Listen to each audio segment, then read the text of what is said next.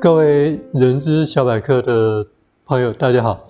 今天又来到我们人资小百科的单元。记得我们在前几次的单元里面跟大家介绍了第一个很重要的是目标管理 （Management by Objective），一般我们称之为叫 MBO 的概念。那我们也在后续的课程里面跟大家介绍了 KPI 的观念，以及相关的 KPI 为什么在企业导入失败，它的原因会在哪里？那今天我们要跟大家谈的是，通常我们在目标设定的时候，通常会谈到的一个 SMART 的原则。我想大家对 SMART 这个原则应该很清楚，但是我们今天希望大家对 SMART 的原则能够有更清楚、更深入的了解。SMART 的原则当然是五个英文字的缩写，就是 S、M、A、R 跟 T。S 英文讲的是 specific，我们强调的是我们所设定的目标必须是具体而明确的。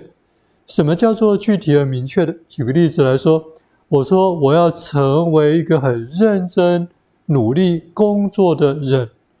当然，听起来认真努力工作当然是非常非常每个人都容易去理解它，但是它真的符合所谓具体明确的原则吗？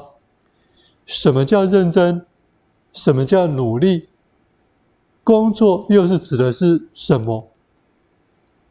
就它本质上。认真努力工作，什么是认真？什么是努力？做哪些工作？讲的都不够清楚。认真是两个形容词，努力也是形容词，工作是一个名词，但是它并没有很具体的做一些描述，所以它并不符合 specific 的原则。举个例子。假设说今天我身体的健康出现了问题，我说我的血糖值过高，我要把我的血糖值降到一个医生所认为一个健康的人所符合的血糖值的范围。举个例子，我的血糖值是一百一十，但是这个血糖值却是在我们讲的一百以下才是一个正常值的时候，我们讲的是。第一个重要的是血糖值，是一个大家都知道的一个概念。那在血糖值上面，医生通常会有一些衡量的标准。一般我们讲是饭前血糖或饭后血糖，这个都是我们讲的。我们所定义出的一个目标，必须具具体而明确的一个最重要的关键。第二个，我们讲 measurable，就像我们刚才讲的，血糖值是一个。具体而明确的一个衡量的项目，体检的项目，但是这个血糖值要在正常的医师的规定范围，假设它是一百以下是正常的，那像刚刚我们讲的，一百一以上就是不正常的，那我们要把目标设定在一百以下，这就是一个量化而且可以去衡量的目标。如果降低到九十九，我们说达成目标。超过一百，我们说这不符合我们医学所定义的健康的血糖值的指标。第三个，achievable，我们讲的所定义的目标是一个可以被我们经过一段时间的努力可以去达成的，而不是一个天马行空、遥不可及的一个目标，像呼口号、贴标语一样贴在那边，看起来。我听起来真的非常能够鼓舞人心，但是实质上它却是一个遥不及可、遥不可及的目标。所以说，基本上我们在设定目标的时候，我们希望我们所设定的目标是一个可以达成的目标，但是我们也不希望这个目标是一个不经过任何的努力。我们通常会用一个所谓舒适圈的概念。我们轻而易举、一而反掌的就可以达成这样的一个目标的话，我们也认为这恐怕也不是一个好的目标。所以我们特别强调的是，一个 achievable 的目标，应过应该是经过一番努力，是我们在努力之后才可以被达成的目标，而不是一个轻而易举、易而易如反掌就可以达成的的目标。它并不真正的符合 achievable 这样的一个标准。第四个，我们通常是称为 relevant。relevant 在一个企业里面，或者在一个部门里面，甚至在一个团队或小组里面，因为大家在组织上分工的关系，所以我们强调 relevant 其实是包含了多方面的 relevant。第一个是我们的 relevant 是跟主管、跟我们所属的团队是相关的。我们的目标的达成，对整个团队的目标的达成是有助益的。我们的目标对我们的主管的所管辖的这个单位或这个团队的目标的达成是相关的。更重要的是，我们的目标的达成是对公司是有贡献的，这也是相关的。我们的。这些目标是我们跟我们自己的工作职掌范围内相关的，这也是相关的。还有，在一个团队里面，我们强调的是团队的成员之间彼此必须要相互协调、互助合作，彼此的目标之间必须构成相互支援的作用，这也是 relevant。通常还有在不同的部门。部门的团队之间，大家的目标也必须互相支援，这也是 relevant，也是相关的。所以说，我们讲相关的 relevant，它是指多方面的相关的。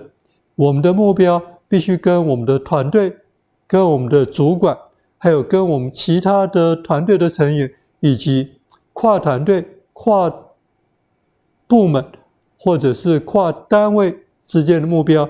是相关的，所有这些目标的相关性会构成一个整个公司的目标的体系。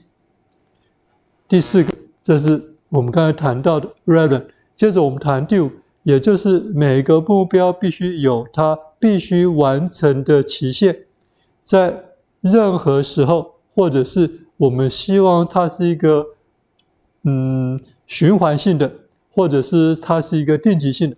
所谓循环性，就是我们希望它在每周、每天、每月、每季是要重复的去做，它可能是一个循环性的目标，或者是这个工作我们必须在四月二十一号以前完成，这也是一个在固定的时间内所要完成的。这就是我们每一个目标都必须要有一个完整期限。这边是我们刚才所解释的 SMART 的原则。但是通常在我们解读或应用 SMART 的原则的时候，通常会有个小小的缺点。这边特别提醒大家一下，其实 SMART 的原则是一个整合起来，共同去一起来去检验一个目标是不是定得好的关键。我们必须用 SMART 这五个字同时去检验这样的一个目标。我举个例子跟大家说。可能在你的部门里面，可能会说，我要在四月三十号之前完成一个招募专案。注意，大家注意听，四月三十号以前完成一个招募专案。这里面我们用日期来定义这个目标。第二个，我们用了一个名词或者动词，所谓完成这样的一个专案。完成一个专案，在四月三十号之前，其实，在这样的一个定义底下，这里面包含了一些问题。第一个，这个专案是什么样的专案？这个专案在做到什么样的程度才算是完成？这时候，因为对“完成”这两个字，我们并没有做定义，就我们用四月三十号这个日期来作为。这样的一个目标，最主要的关键，我这边要提醒的是，最重要的是没有错，时间是一个我们完成期限，但是很重要的关键。何谓完成？这个专案是什么样的专案？这个专案它本身涵盖的最重要的范围跟内容有哪些，并不真正的符合 specific 就具体明确的这样一个标准，而我们只是简单的用了一个时间四月三十号来作为我们所定义的这个目标的一个关键。所以说，在我们谈 SMART 的原则的时候，在任何我们检验我们一个我们所设定的目标上面，我们必须同时用 SMART 的这五个字，同时去检验这个目标定的好不好。不要只单方面去看到一个目标，它上面有时间，而我们就以时间来作为这个目标最主要的一个成败的标准。我们针对这个目标是否达成的成败的标准，必须能够很具体的定义出来，这就是所谓 SMART 的原则。所以说，我们在定义任何的目标，都必须整合的运用 SMART 的原则去检验这五个字，用来检验我们所设定的目标。这是在今天所提醒大家在使用。SMART 的观念以及 SMART 这个原则，来作为我们奠定目标的一个标准的时候，我们如何透过实务上能够去检验我们目标定得好不好？好，今天针对 SMART 的原则，我们的解释到这边，谢谢大家。